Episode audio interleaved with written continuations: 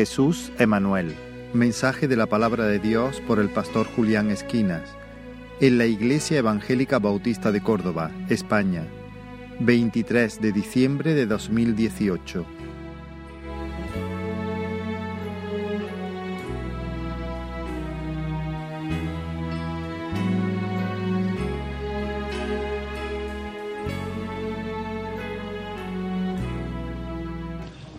Qué, qué temporada más bella, más hermosa, ¿verdad? La, Navidad.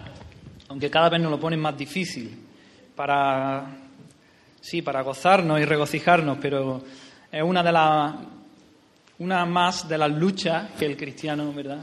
Tenemos. No nos pueden robar esta, esta fecha o esta, esta celebración de que Jesús nació, ¿no? Aunque ya sabemos que quizás, seguramente no fue en esta, en esta fecha, pero pero sí queremos recordar especialmente en este tiempo el nacimiento de nuestro Señor. Y en medio de, este mundo, que como digo, nos lo pone muy difícil, que solamente se centra en, fiestas, en mucha música, muchas comidas y, y bebidas, y, y gastar mucho dinero, y mucho consumismo, y mucho... Debemos de luchar y pararnos y celebrar de verdad que Jesús, nuestro Salvador, es el que nació y, meditar y pensar en eso. Y eso es lo que queremos hacer una vez más en esta mañana. Eh, seguramente no diré muchas cosas, no diré nada nuevo para muchos o para la mayoría de vosotros, pero a mí no me molesto el repetiros las mismas cosas. Y, para vosotros y para mí es seguro. Así que vamos a meditar una vez más en, la Navidad, en, lo que, en lo que significa esto. Y vamos a abrir la palabra del Señor en, en Mateo, capítulo 1.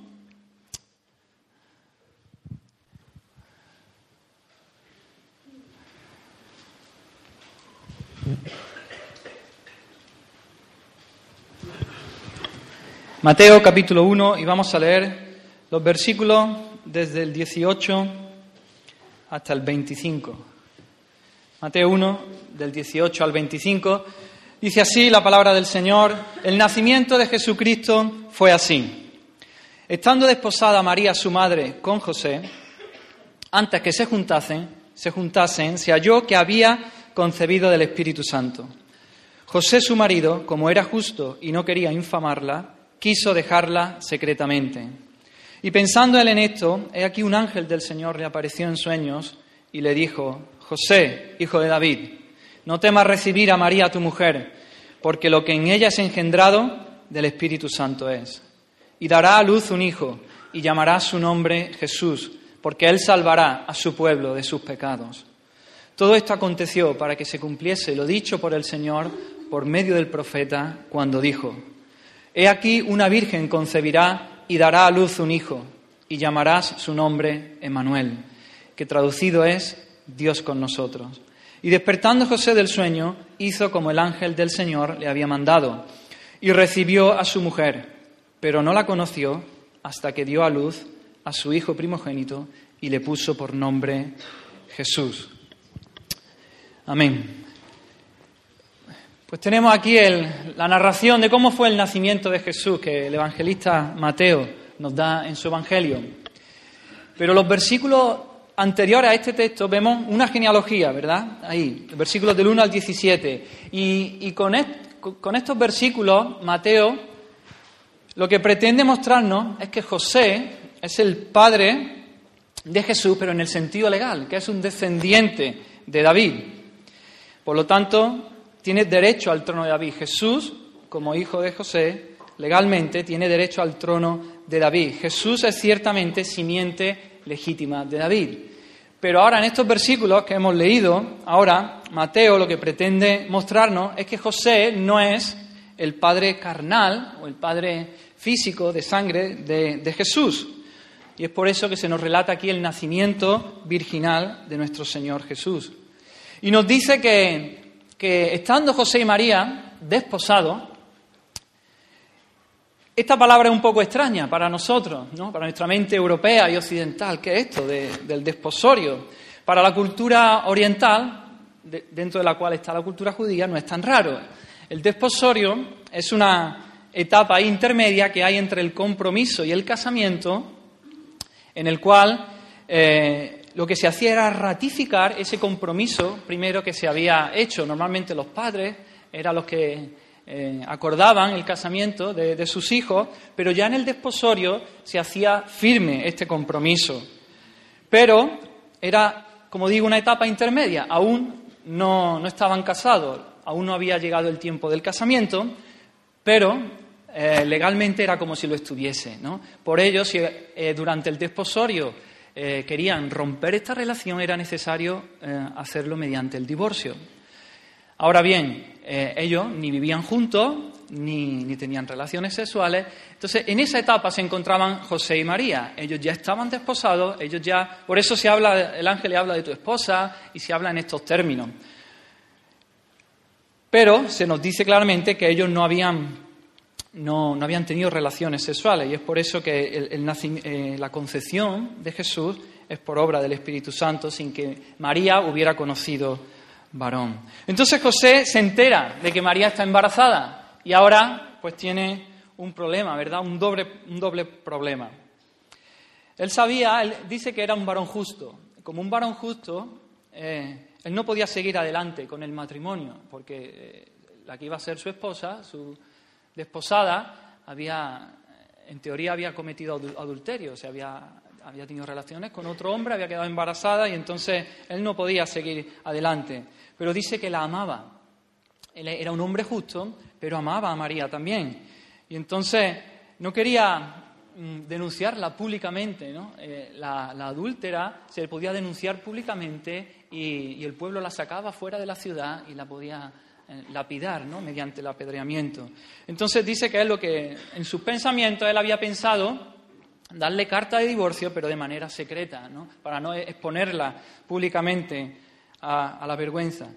Y en eso, en eso está José y, en sueño se le aparece el ángel del Señor ¿no? y, le, y, le, dice que lo que María eh, tiene en su, en su vientre ha sido concebido por medio del Espíritu Santo, que no ha sido, que no ha sido producto de, de, de otro varón, sino que es por medio del Espíritu Santo.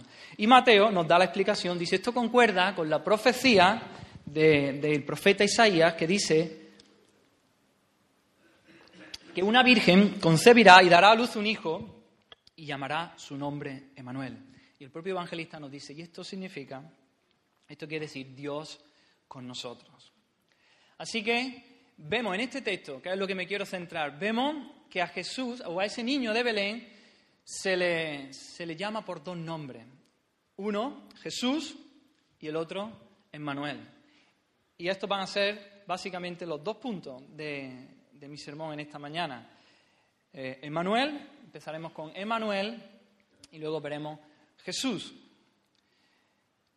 En estos días mm, ponemos nombre a nuestros hijos, ¿verdad? Pero Muchas veces usamos el nombre del padre, el nombre de la madre, el nombre de algún abuelo, de algún familiar significativo, pero no por ningún significado en especial. A veces porque me gusta, me suena bien, ¿no? Sin embargo, en la antigüedad, en los tiempos antiguos, el nombre de una persona tenía mucho significado, ¿verdad? Y eso lo vemos claramente en la escritura. Abraham era padre de una multitud. Sara era princesa, significaba princesa. Jacob era el que suplanta. Israel, el, que lucha con Dios. ¿Lo acordáis? Los hijos de Osea, los Ruama, era no, no compadecida. Los Ammi, era no pueblo mío. Y así, eh, muchos de los nombres tenían su significado, tenían un sentido especial. Y es por eso que aquí también los nombres que se les da a ese niño de Belén, Jesús y Emmanuel, no son, no son casualidad, tienen un significado. y eso es lo que queremos ver en esta mañana. Así que lo primero, el primer nombre que, vamos a ver en esta mañana es Emmanuel, ¿no? Emmanuel, que significa Dios con nosotros. Dios con nosotros. Básicamente y principalmente este nombre nos viene a decir que Jesús es Dios. Pero si, le damos la vuelta a la moneda, ¿no? Eh, dice Jesús con nosotros. Él es perdón, Dios con nosotros. Es decir, ese Dios se ha hecho carne, se ha hecho como uno de nosotros. Entonces quisiera ver viendo la humanidad de Jesús antes que su deidad. Vamos a ver la humanidad de Jesús. Dice que una virgen concebirá y dará a luz un hijo. Ese niño que nació en Belén es, como decimos, 100% hombre. Él es 100% hombre. Eh, fue niño, creció, tuvo que aprender a andar, tuvo que aprender a, hablar, tuvo que aprender a leer, a escribir. Pasó por el proceso de aprendizaje como todo ser humano, como todos nosotros hemos pasado. Dice Lucas ¿no? que el niño crecía y se fortalecía y se llenaba de sabiduría.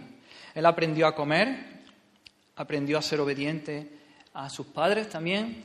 Leemos en los evangelios que, que Jesús se cansaba allí junto al pozo de Jacob, cuando tuvo aquel encuentro con la mujer samaritana, dice que cansado del camino se sentó allí junto al pozo de Jacob. Nos dice también las escrituras que tuvo hambre después de ayunar durante 40 días, lógicamente, tuvo hambre. Tuvo sed también allí en la cruz, colgado en aquella cruz, dijo, tengo sed y se entristeció cuando enfrentaba ese momento y dijo, mi alma está muy triste hasta la muerte. Lloró ante la tumba de su amigo Lázaro. También gemía, sentía dolor como cualquiera de nosotros. Él era hombre, como tú y como yo, 100% hombres. Es curioso que las personas cercanas a él lo veían eso, como un hombre, no como alguien especial aquellos que mejor lo conocían, sus vecinos, aquellos que habían vivido, sus vecinos de Nazaret, que habían vivido con él 30 años, lo habían visto allí creciendo, trabajando, veían que era un hombre bueno, un, un hombre amable, sincero, un hombre justo, como nos dice la Escritura, pero ellos no veían eh, en él un profeta de Dios y mucho menos Dios hecho carne. De hecho, cuando él fue a Nazaret, entró en la sinagoga, ¿acordáis? Y leyó la escritura allí, se quedaron asombrados y se preguntaban, ¿de dónde tiene este esta sabiduría? Y estos milagros, ¿no? Porque él hacía milagros. ¿No es este el hijo del carpintero? Se preguntaban. ¿No se llama su madre María y sus hermanos Jacobo, José, Simón y Judas? ¿No están todas sus hermanas con nosotros? ¿De dónde, pues, tiene este todas estas cosas? Así que él era hombre, 100% hombre, como uno de nosotros. Sin embargo, hemos leído que él fue concebido en el vientre de María por obra del Espíritu Santo, por la acción milagrosa del Espíritu Santo y sin intervención de, padre humano. Él ha sido concebido por el Espíritu Santo. A José el ángel le dice, lo que en ella ha engendrado del Espíritu Santo es. Y dice también, más adelante, eh, en el versículo 24 y 25, que, que José hizo como el ángel del Señor le había mandado, recibió a su mujer y no la conoció hasta que dio a luz a su hijo primogénito. Aquí eh, el, verbo este conocer, ¿no? Sabemos que no se refiere a, hola, yo soy José y tú María, ¿no? Y, se conocieron. Ese no es el sentido del verbo. El sentido es esa, ese conocerse de manera íntima que, viene con las relaciones sexuales. ¿no?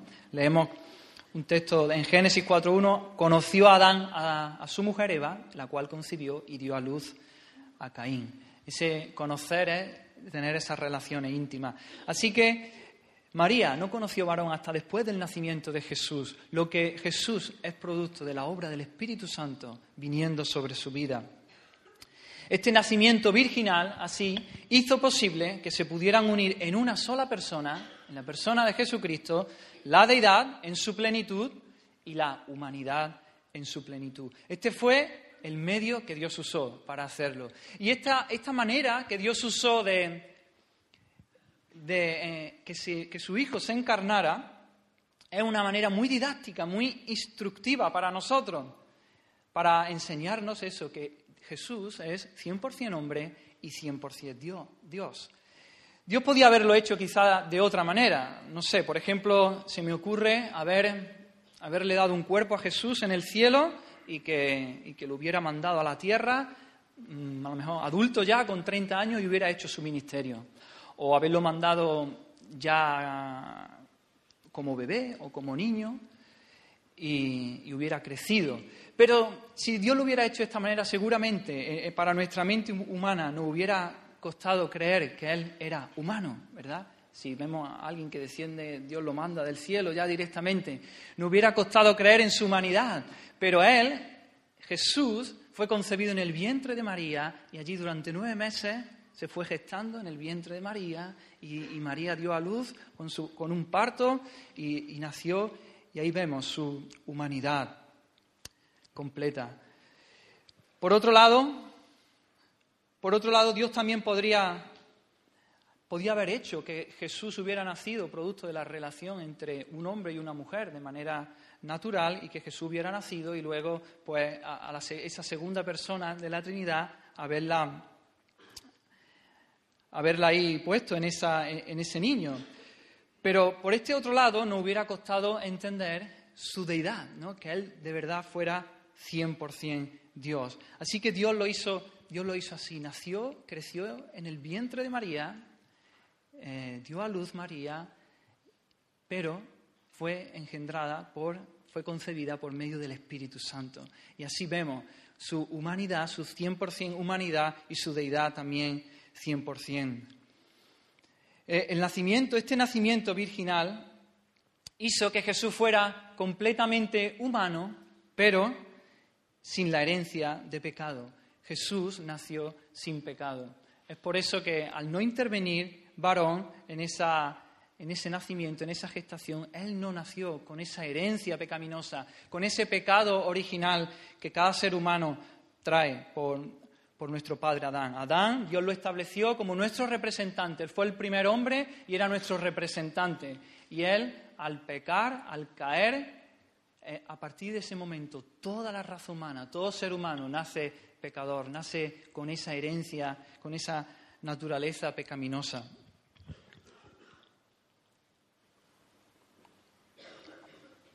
Pero al no tener Jesús ese Padre humano, la línea de descendencia de Adán quedó parcialmente interrumpida y así Jesús nació sin esa naturaleza caída, sin pecado. La ausencia de un Padre humano hacía que Jesús no fuera completamente un descendiente, un descendiente de Adán y por ende no heredara el pecado de Adán. Así que este niño que nació en Belén, completamente humano, igual que nosotros, pero muy diferente en otro aspecto. Él, es sin pecado. No solamente no nació con esa naturaleza pecaminosa, con esa herencia, sino que él en su vida nunca cometió pecado. Fue tentado por Satanás, al igual que, que nosotros. Sin embargo, él nunca pecó. Cuando el diablo, dice Lucas 4, cuando el diablo hubo acabado toda tentación, se apartó de él por un tiempo, por un tiempo. Él siguió recibiendo tentación a lo largo de toda su vida, pero él nunca pecó. Jesús les preguntó a los judíos que intentaban allí pillarlo en algo, ¿quién de vosotros me redarguye de pecado? Y hubo silencio. Nadie pudo, nadie pudo culparlo de pecado. Pilato, cuando lo tenía allí delante de él, dijo, yo no hallo en él ningún delito.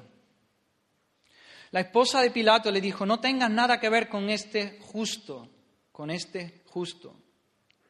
Hebreo nos dice que fue tentado en todo según nuestra semejanza, pero sin pecado. Pedro afirma también, el cual no hizo pecado ni se halló engaño en su boca.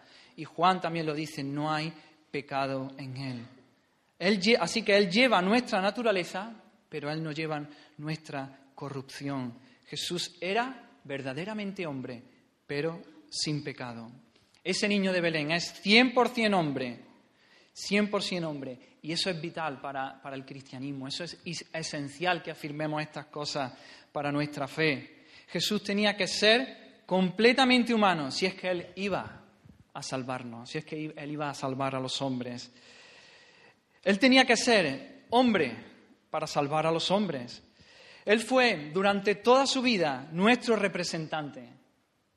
Él obedeció la ley de Dios por nosotros allí donde Adán había fallado, allí donde Adán había desobedecido, Jesucristo cumplió la ley de, Dios de manera completa y perfecta. Él vivió una vida como Dios manda. Él vivió una vida como la ley de Dios ordena, cumpliendo toda la ley, los diez mandamientos. Así que Jesús tenía que ser hombre para que fuera nuestro representante y obedeciese en nuestro lugar. Ese niño de Belén vino a obedecer de manera perfecta en nuestro lugar y hacerlo como hombre. Cristo obedeció a Dios en nuestro lugar y fue nuestro representante. Allí donde Adán había fallado, donde nosotros también hemos fallado, allí Él obedeció y venció.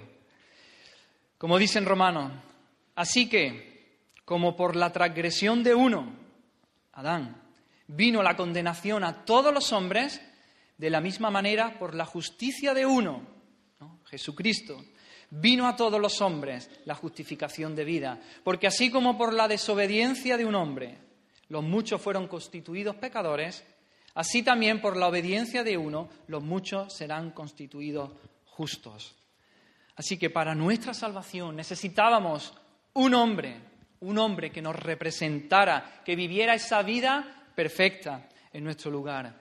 Pero Jesucristo también en su muerte, Él fue nuestro sustituto. Él, fue un sacrificio vicario. Él tenía que morir, murió en nuestro lugar.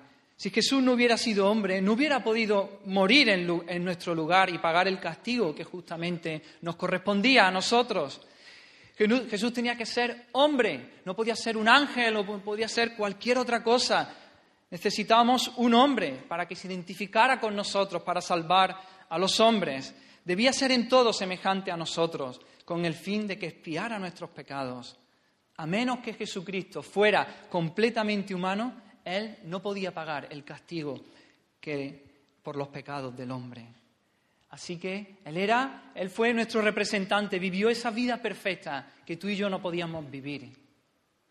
Cumplió la ley, lo que no hizo Adán, pero Jesucristo sí lo hizo. Él vivió, Él murió la muerte que nosotros merecíamos morir por nuestro pecado, por nuestra rebelión. Él fue nuestro sustituto. Así que Él hemos establecido 100% hombre y vamos a ver también su deidad. Ahora, Jesús, ese Jesús es Emmanuel, Dios con nosotros, concebido del Espíritu, por el Espíritu Santo. Vemos como Hemos leído también como Isaías, en Isaías, la profecía ya decía que ese niño que nacería iba a ser Dios mismo. Dice, porque un niño nos es nacido, hijo nos es dado, y el principado sobre su hombro. Y se llamará su nombre admirable, consejero, y dice, Dios fuerte. Ese niño es Dios fuerte. Él es Dios. Ese niño de Belén demostró su omnipotencia, Calmó la tormenta en el lago, levantándose reprendió los vientos y el mar y se hizo grande bonanza. Y los hombres se maravillaron diciendo, ¿qué hombre es este que aún los vientos y el mar le obedecen? Multiplicó los panes y los peces, convirtió el agua en vino, sanó enfermos, resucitó muertos, anduvo sobre las aguas, echó fuera demonios. Él es, ese niño de Belén es el Dios omnipotente.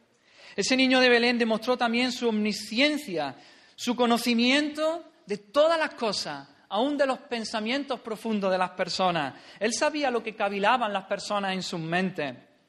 Él sabía quiénes creían en Él y quién no. Y Él sabía quién, aún quién le iba a entregar. Jesús no tenía necesidad de que nadie le diese testimonio del hombre, pues Él sabía lo que había en el hombre. Este niño que nació en Belén es el soberano, el soberano. Él tiene la autoridad que solo Dios posee. Jesús podía perdonar pecado. ¿Acordáis de esa escena? Él le dijo al paralítico, en vez lo primero que le dijo no fue levántate y anda. Lo primero que le dijo fue, hijo, tus pecados te son perdonados. Y claro, eso rechinó a los oídos de todos los que estaban allí. Estaban los escribas y cavilaban en sus corazones, ¿por qué habla este así? Blasfemia dice, ¿quién puede perdonar pecados sino solo Dios? Pero es que Él es Dios, por eso puede perdonar pecado. Y, le, dio esa palabra al paralítico porque era lo que más necesitaba, el perdón de sus pecados, antes que, que ser cojo o poder andar. Aleluya.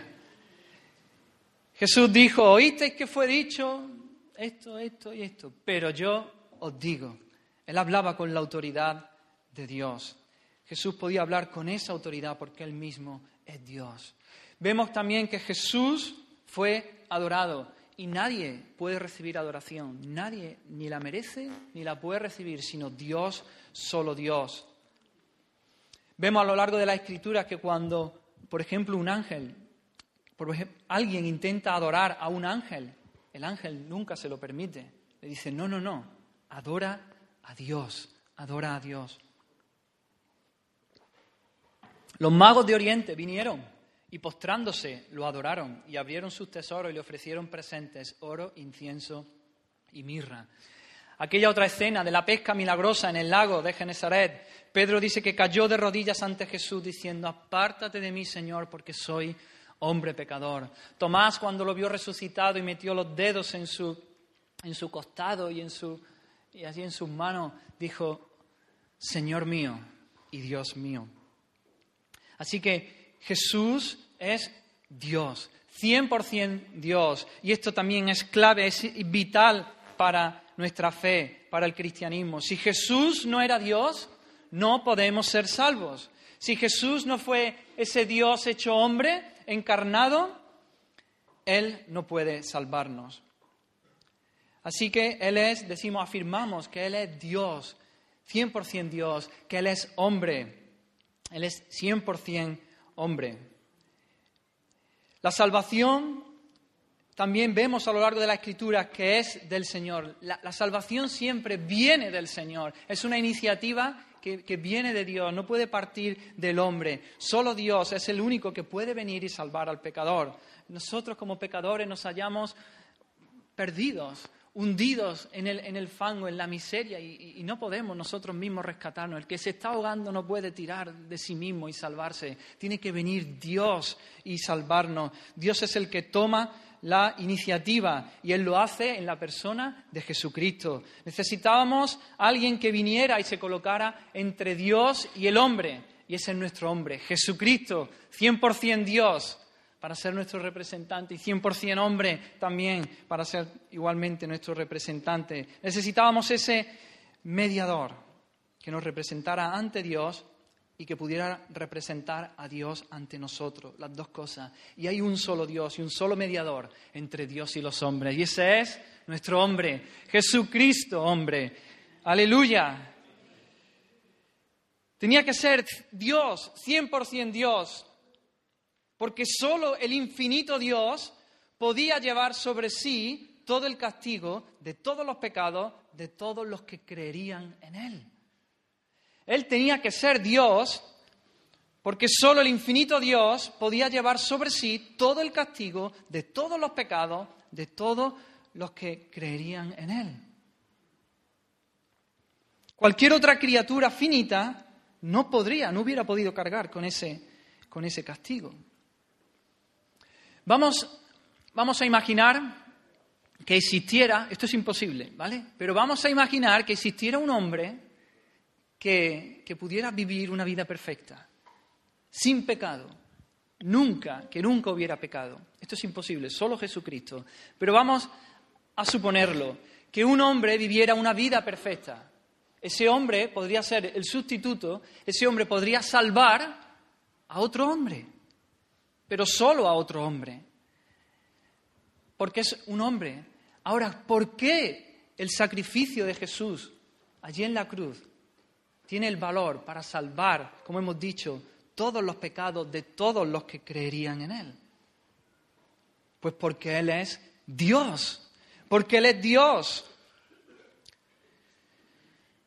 porque Él es el eterno, Él es el infinito, y por tanto su sacrificio en la cruz tiene un valor infinito, un valor incalculable, un valor invaluable, tanto como para que su muerte sirva para salvar a una multitud, para salvar a su pueblo.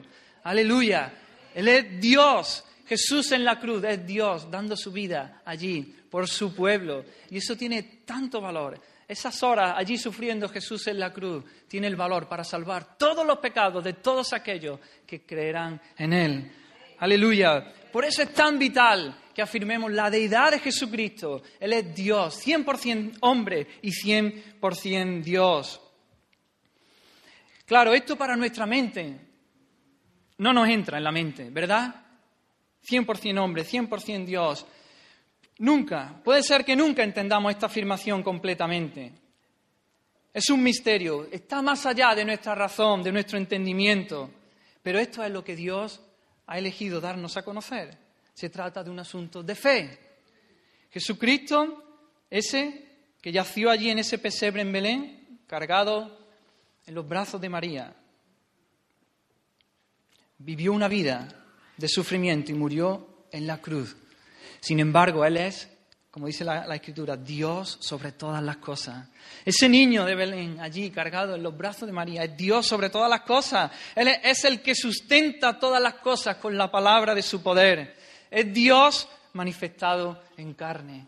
Ese es ese niño de Belén, nuestro Dios. Él es la imagen del Dios invisible. En ese niño en Belén habita corporalmente toda la plenitud de la deidad. Él es 100% Dios. Él es Emmanuel, Dios con nosotros. Y es por eso que trae esperanza a nuestra vida. Porque aunque somos una raza caída, que estamos hundidos en el cieno, vendidos al pecado, a la esclavitud, siervos del pecado, bajo Satanás, pero Dios viene, Dios viene a esta tierra y se hace como uno de nosotros. Así que hay esperanza, hay esperanza, seremos levantados de ese estado caído si miramos con fe y con arrepentimiento a ese a ese niño que luego fue clavado en aquella cruz, esclavos bajo el pecado y siervos de la ley, pero ha venido uno, Emmanuel.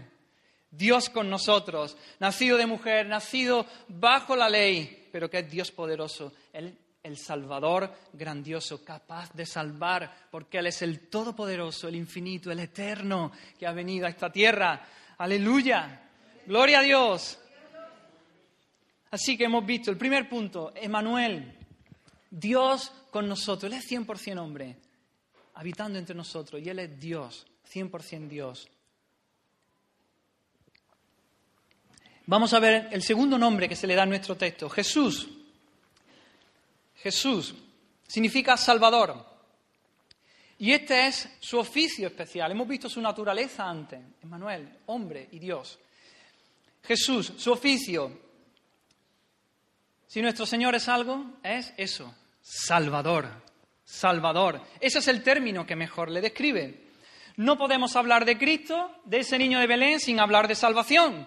Si Él es algo, Él es Salvador.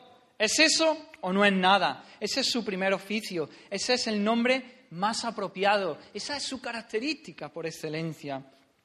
El que mejor le representa a Jesús, el Salvador. A Él también, por ejemplo, se le llama el Cristo el ungido, ¿no? El Mesías, el enviado de Dios. Pero ungido para qué? Enviado para qué? Siempre este nombre suele venir asociado, Cristo Jesús. Es el ungido para salvar. O Jesucristo, Él es el Salvador, el que ha sido ungido, el que ha sido enviado para salvar. Él es el Salvador.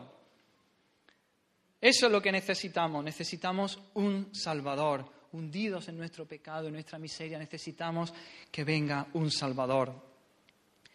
Y Jesús, este nombre, este nombre ya lo, ya lo vemos en el Antiguo Testamento.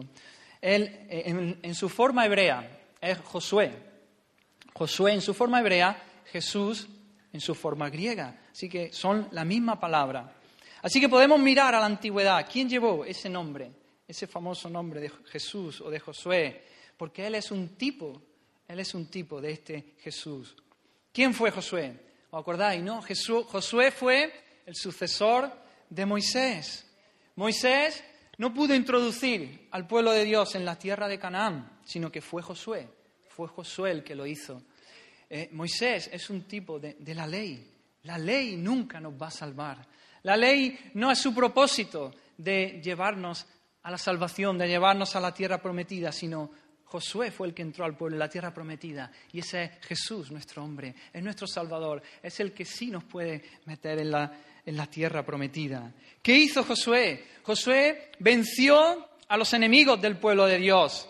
De la misma manera, Jesús, nuestro glorioso Josué, es el que vence a nuestros enemigos, espirituales, al pecado, a la muerte, al diablo, al mundo. Él es el que vence a nuestros enemigos. Los enemigos de Josué y de Israel eran muchísimos, eran muy fuertes, Tenían ciudades amuralladas, ciudades con murallas muy altas, tenían carros cerrados. Sin embargo, en el nombre del Señor Josué, con la ayuda de Dios, él entró en esa tierra prometida y venció. De la misma manera, nuestros enemigos, ¿verdad, hermano? Nuestros enemigos son fuertes, nuestros enemigos tienen, son fuertes, pero, y son muchos, pero Jesús, nuestro Salvador, Él es más fuerte, Él es más poderoso y Él vence a todos nuestros enemigos, a los poderes de las tinieblas, los vence y los destruye por completo. Él es nuestro Salvador. Josué conquistó la tierra prometida para Israel y les dio esa tierra, lo estableció en ella, les dio la herencia, se la dio en propiedad.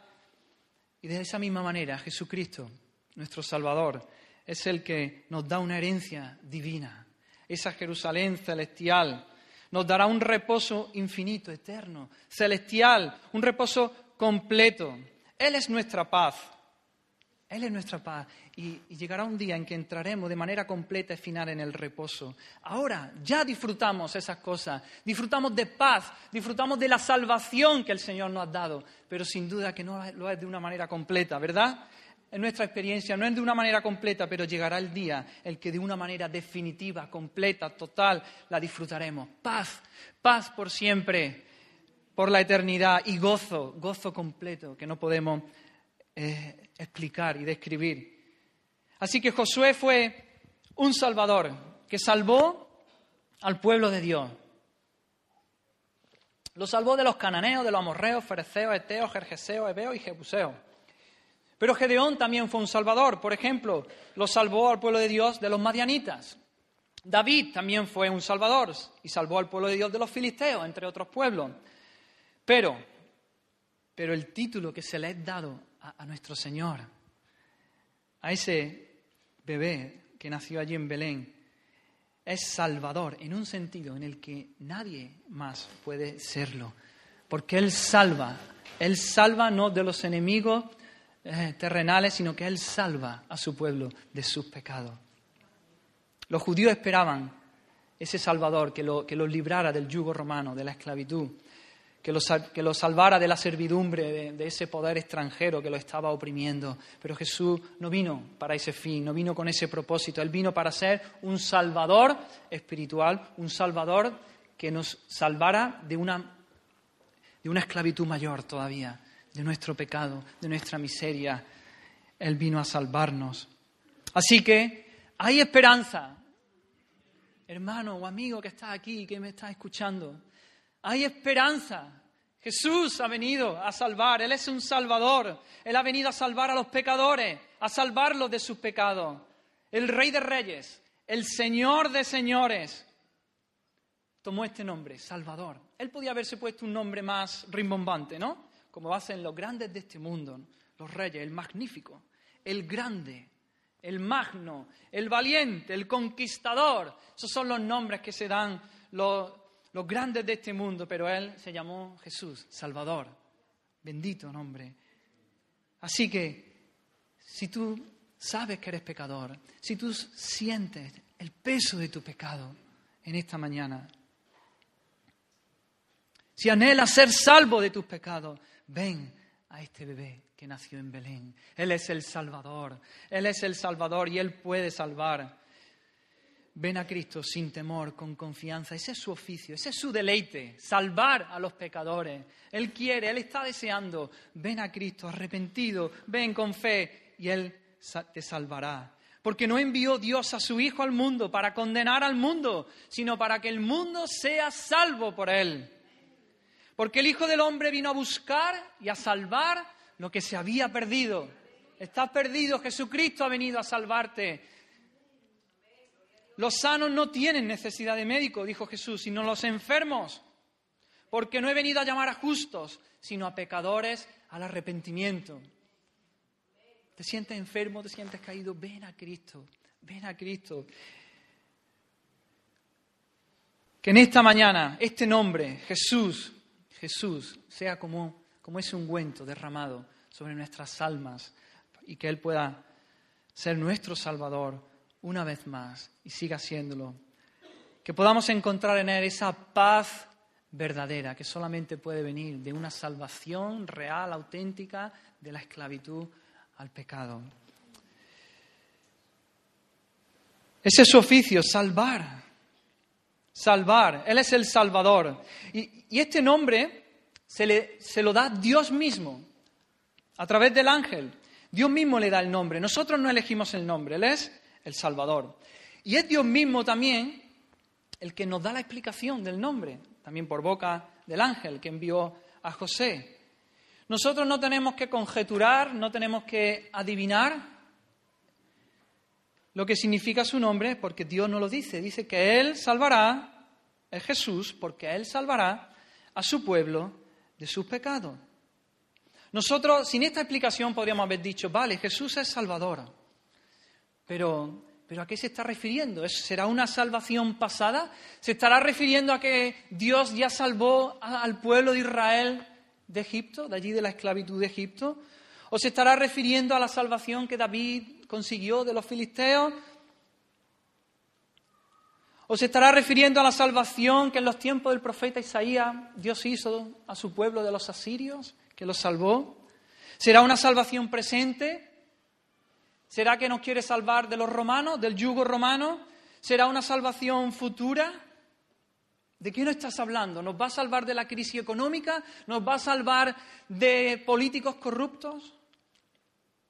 Podríamos haber conjeturado así, pero Dios nos dice claramente, nos da la explicación, porque Él salvará a su pueblo de sus pecados.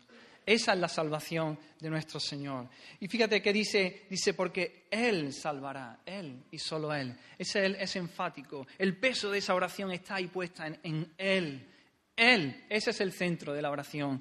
Jesús, solo Jesús, Él es el que salva, Él es el camino, Él es la verdad, Él es la vida. Nadie puede llegar al Padre, nadie puede llegar a Dios sino a través de Jesús.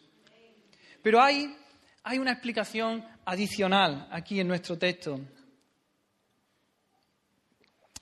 Y nos viene de comparar estos dos nombres. Funcionan estos dos nombres como, como sinónimos o como complementarios, ¿no? Emanuel, Dios con nosotros. Jesús, el Salvador. Él es Jesús, el Salvador, porque Él es Emanuel, Dios con nosotros. Es decir, Jesús el Salvador, el que viene a salvarnos de nuestros pecados, es Dios mismo en medio nuestra. Y esto sin duda que debe suponer algo bueno, algo maravilloso.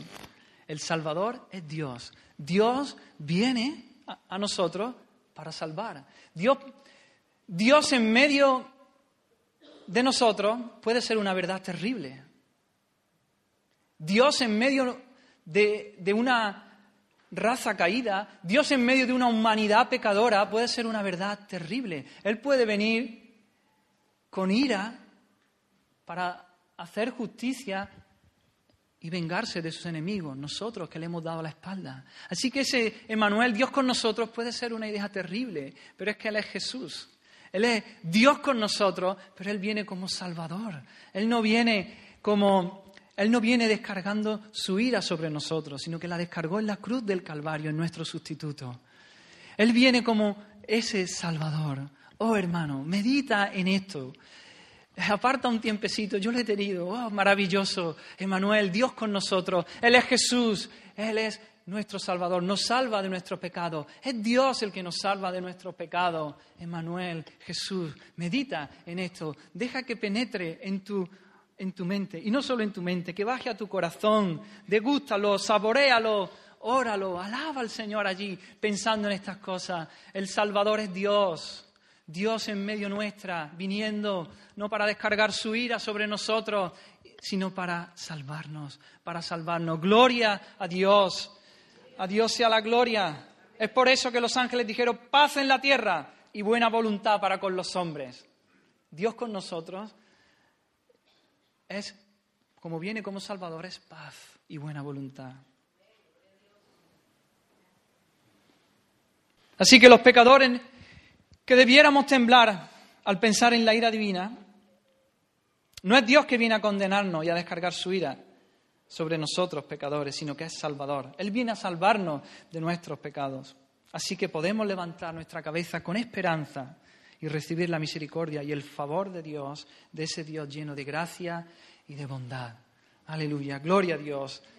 Él es Jesús, nuestro Salvador. Él es el que nos salva, salva a su pueblo de sus pecados. Ahora bien, ¿cómo, cómo es que Jesús nos salva? Él, y aquí tenemos que hablar de su muerte en la cruz. No podemos hablar de, Jesús y de Salvador sin hablar de la, de la cruz. No podemos hablar de su nacimiento sin hablar de su muerte. Jesús tomó sobre sí todos los pecados de su pueblo. Jehová cargó en él el pecado de todos nosotros. Los hombros de Cristo cargaron con la culpa de su pueblo. Cargó con nuestro pecado. Y al cargar con nuestro pecado, Él también llevó el castigo que nuestro pecado merecía. Donde está el pecado, allí está el castigo. Donde hay pecado, la ira de Dios cae. Y Él cargó con nuestros pecados, cogió los pecados de nuestros hombros, se los puso sobre los suyos y allí en la cruz del Calvario recibió la ira de Dios, el castigo, el pago que nuestros pecados merecían. El castigo de nuestra paz fue sobre Él, por su llaga fuimos nosotros curados. Él fue hecho por nosotros maldición. Cristo ha padecido por nosotros, el justo por los injustos para llevarnos a Dios. Él soportó la ira de Dios que nos correspondía a nosotros. Pero como hemos dicho también, Él vivió una vida perfecta, una vida sin pecado. Él vivió como Dios manda, cumpliendo la ley de Dios durante toda su vida, esos 33 años. Toda esa justicia también Dios la pone ahora sobre los hombros de su pueblo, sobre los hombros de aquellos que han creído en Él, que se acercan en arrepentimiento y fe y se produce esa bendita transferencia. Nuestro pecado sobre los hombros de Jesús, su justicia en nuestra cuenta. Y así que Él murió en esa cruz, luego fue sepultado, pero no quedó allí, porque la muerte no podía retenerlo. Al tercer día resucitó, resucitó, ascendió a los cielos. Él está allí, fue glorificado a la diestra del Padre. Él está ahora intercediendo por nosotros, por su pueblo ayudándonos en nuestra debilidad, en nuestra lucha aquí. Y Él un día vendrá, Él un día vendrá a por su iglesia.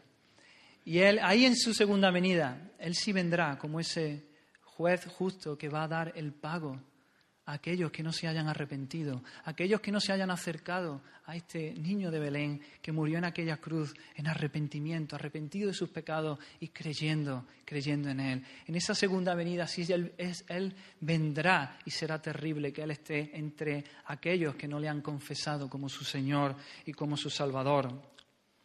Así que yo te pregunto en esta mañana, ¿quién es Jesús para ti? ¿Quién es Jesús para ti? Algunos dicen que, es un profeta, que fue un profeta, un profeta más de la antigüedad. Otros lo tienen como un buen maestro. Jesús fue un buen maestro, trajo unas enseñanzas de alto valor, muy dignas de ser tenidas en cuenta, muy en cuenta.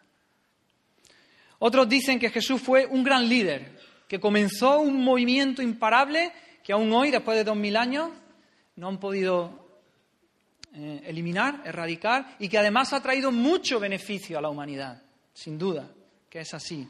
Pero lo ven solo así, como un, un gran líder. Otros proclaman que Jesús es un gran ejemplo de vida, que Él vino a darnos un código de conducta puro que es digno de ser imitado. Todos estos, todas estas personas, si tú piensas cualquiera de estas cosas, Puedes pensar que conoces a Jesús, pero realmente no lo conoces. Estás en ignorancia. Pues si Jesús es algo, como lo estamos viendo en esta mañana, Él es Salvador. Estas personas desconocen su carácter fundamental, no conocen su primer nombre, que es Salvador.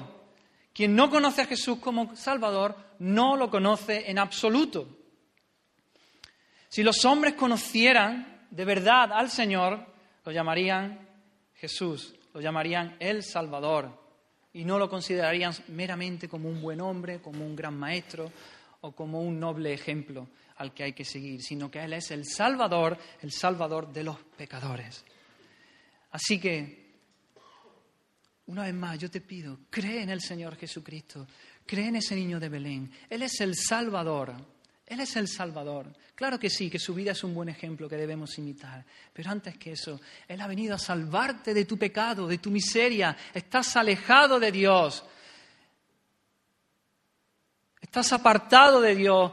La ira de Dios está sobre ti. Ven arrepentido de, de esa rebeldía, de estar alejado en contra de Dios. Ven arrepentido, llorando tu pecado, y cree en ese niño que murió en la cruz y que estaba allí pagando por tu pecado, fue tu sustituto. Vivió la vida que tú no podías vivir, una vida perfecta, y murió la muerte que tú sí tenías que morir. Cree, ven arrepentido y cree en el Señor.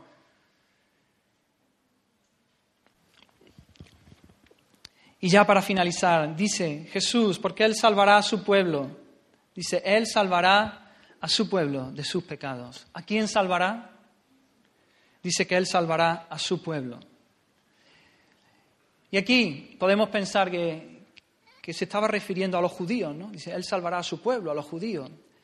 Pero esta no es la enseñanza de la Escritura en su conjunto.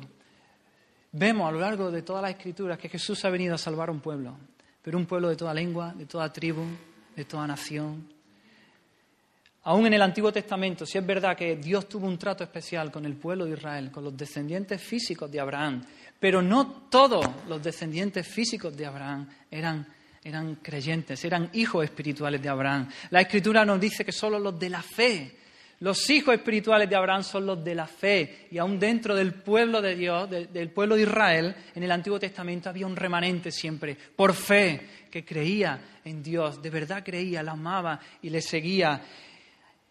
A esos ha venido a salvar el Señor. El Señor ha venido a salvar a su pueblo, los que le pertenecen. Son un pueblo apartado, como, como el propio tesoro de Cristo. Son un pueblo que pertenece a ese Dios encarnado, el pueblo de Emmanuel. Y Él ha venido a salvarlos. Él es el buen pastor que da su vida por las ovejas. Dios tiene un pueblo y Jesús es el Salvador. Y, y Jesús ha venido a salvar a ese pueblo a quienes el Padre le dio antes de la fundación del mundo. Jesús dijo, todo, todo, lo que el Padre me da, vendrá a mí, y al que a mí viene yo no le echo fuera. Jesús no vino a abrir una posibilidad de salvación. Jesús no vino a abrir una posibilidad de salvación. Jesús vino a salvar. Jesús vino a salvar de una manera efectiva. Jesús no vino a salvarnos en potencia, potencialmente, sino que Él vino a redimirnos eficazmente, de manera realmente.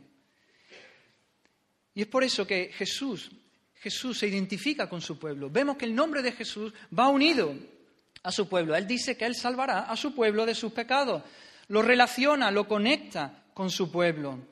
Es para ellos, para su pueblo, que Jesús es un Salvador. Jesús tiene un pueblo que le ha sido dado por el Padre y es para ellos que Jesús es un Salvador.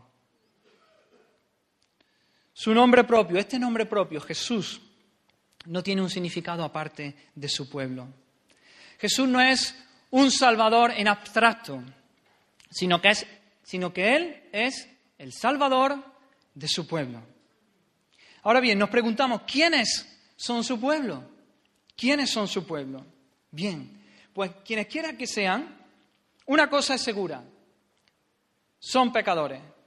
Es por eso que necesitan un Salvador necesitan ser salvados. Han pecado, este es el carácter de todo su pueblo, necesitan salvación. Así que si tú estás aquí en esta mañana y tú te crees que, que no eres tan malo, que eres una buena persona, que no eres perfecto, pero bueno, que eres bueno, que eres justo a tus propios ojos, sin duda que tú no eres de su pueblo. Si tú te crees sano, si tú te crees Si tú te crees sano, no eres de su pueblo. Jesús vino, no vino a los sanos, sino vino a los enfermos. Si tú te crees que nunca eres culpable de pecado, no eres parte de esos que Jesús ha venido a librar. Jesús vino con una misión y es salvar del pecado. Así que si sientes que necesitas esa salvación, si te sientes miserable, si sientes el peso de tu pecado, si Dios te está ahí redarguyendo en este momento, si Dios te está llamando, tú eres de su pueblo. Si sientes el dolor de vivir una vida alejada de Dios, si te estás dando cuenta de que has vivido alejado de Dios, Si estás sintiendo ahí el peso de, haber dado de haberle dado la espalda, de haber pecado, de vivir una vida que tú sabes que no, que no, que no llega, que no pasa la criba de Dios. Dios exige perfección, rectitud. Ven a Cristo. Jesús ha venido a salvar a eso, a los pecadores. Ven, ven a Cristo. Él vino a salvar a aquellos que son como tú. Esos son su pueblo, aquellos que vienen arrepentidos a Jesús. Yo llamo a todo y cada uno de vosotros, venid a Jesús. Jesús es un Salvador. Ven arrepentido de tu pecado, creyendo en Él. ¿Necesitas salvación? ¿Te sientes pecador? No digo si sabes que eres pecador. Todos sabemos que, que no somos perfectos, todos sabemos que somos pecadores, sabemos que no damos la talla, que no, que no cumplimos, eso lo sabemos todos. Si no sientes el peso de ese pecado, sientes esa culpabilidad, ese peso de que has ofendido a un Dios santo bueno. Pues Jesús ha venido a salvarte. Ven, dile Jesús, sé para mí eso. Jesús, el que salva de sus pecados. Necesito tu salvación, confía en Él y Él cumplirá con su nombre. Él es el Salvador. Ven a Cristo. El que, Jesús dijo, el que a mí viene, yo no le echo fuera. Ven a Cristo, ven arrepentido, ven en fe y Él te dará salvación, perdonará todos tus pecados. Amén. Vamos a orar, hermano. Oh Señor, gracias una vez más, gracias, gracias porque tú, Padre, enviaste a tu Hijo Jesucristo. Gracias, Jesús, porque viniste a este mundo, fuiste obediente y naciste como hombre, siendo Dios, te humillaste. Gracias por esa vida perfecta que viviste, obedeciendo al Padre, cumpliendo con la ley de Dios. Gracias porque ocupaste nuestro lugar allí en esa cruz. Nosotros merecíamos morir, pero tú cargaste con nuestros pecados. Oh Señor, abre una vez más nuestros ojos para que podamos verte allí precioso en esa cruz, glorioso, pagando por nuestros pecados. Oh Señor, si hay aquí alguien que no te conoce, toca su corazón, abre los ojos de su entendimiento, quita el velo. Queremos verte precioso, glorioso, como un Salvador, como el Salvador, el único Salvador. Eres tú, Señor, el que ha venido a salvarnos de nuestra mayor esclavitud. Gracias, Señor, gracias, gracias, Señor. A ti sea la gloria, te alabamos, Señor, te exaltamos. A ti la gloria. Amén. Amén. Fija tus ojos en Cristo, tan lleno de gracia y amor. Y lo te